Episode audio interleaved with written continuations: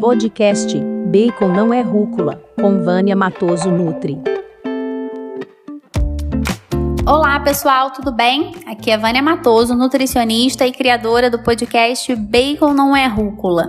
Hoje a gente vai falar um pouquinho sobre o impacto da nutrição no tratamento do diabetes gestacional. Tenho visto muitas mulheres no meu consultório com diabetes gestacional e eu queria dividir um pouquinho com vocês o que a gente tem de publicação científica nesse sentido. Então, o diabetes ele pode ser dividido em quatro grandes grupos: tipo 1, tipo 2, outros tipos de diabetes como o LADA e o diabetes mellitus gestacional. No diabetes mellitus gestacional, nós observamos essa alteração ocorrer em mulheres sem diagnóstico prévio de diabetes, com hiperglicemia detectada na gravidez e com níveis de glicose sanguíneos que atingem os critérios da OMS para diabetes. Ou seja, essa mulher ela não era diabética antes de engravidar, nem no início dos seus exames pré-natais. Ela ficou diabética, ela está diabética em decorrência da gestação. O diabetes mellitus gestacional, ele afeta 14% das gestações. A explicação para essas alterações glicêmicas pode ser devido à mudança dos mecanismos e produção de hormônios pela placenta para promover a maior oferta de glicose para o embrião, para o feto. Que hormônios são esses? GH, progesterona, prolactina, lactogênio placentário, que ao se elevarem induzem ao aumento da resistência à insulina. O pâncreas tenta compensar a elevação desses hormônios, produzindo ainda mais insulina, mas na mulher que desenvolve diabetes gestacional, esse mecanismo compensatório não consegue resolver bem o problema. Quando a gente pensa no diagnóstico, é importante lembrar que é crucial rastrear e controlar o diabetes antes da gestação. Para o diagnóstico fora da gestação no início da gravidez, são usados os mesmos testes e critérios diagnósticos do que na população em geral. A importância do diagnóstico, do tratamento da hiperglicemia durante a gestação está na prevenção de complicações obstétricas, como bebês macrossômicos, pré-eclâmpsia, excesso de líquido amniótico e complicações durante e após o parto e até a perda gestacional. As complicações podem afetar tanto a saúde da mãe quanto da prole do bebê. Para as mães, pode ocorrer um maior risco de desenvolvimento posterior de diabetes tipo 2.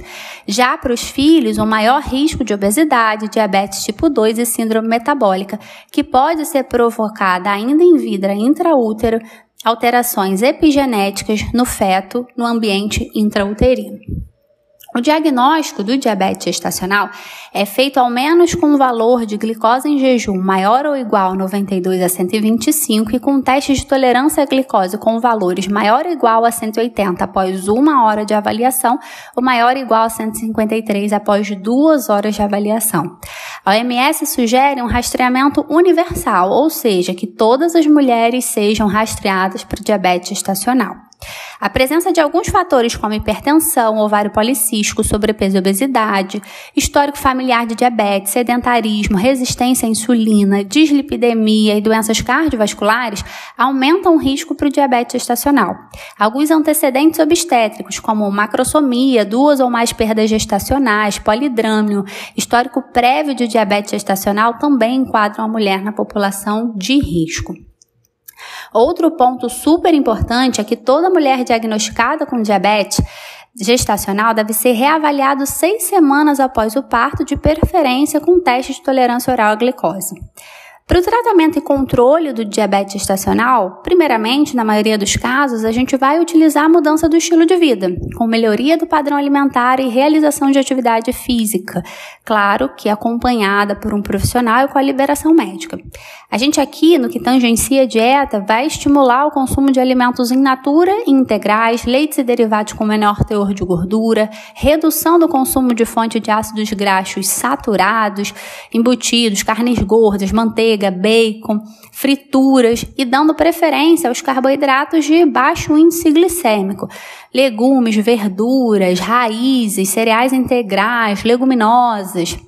Padrões alimentares que consideram essas recomendações, como a dieta mediterrânea ou a dieta baseada em vegetais, a plant-based, foram avaliados por estudos e estão associados à diminuição do risco de diabetes gestacional.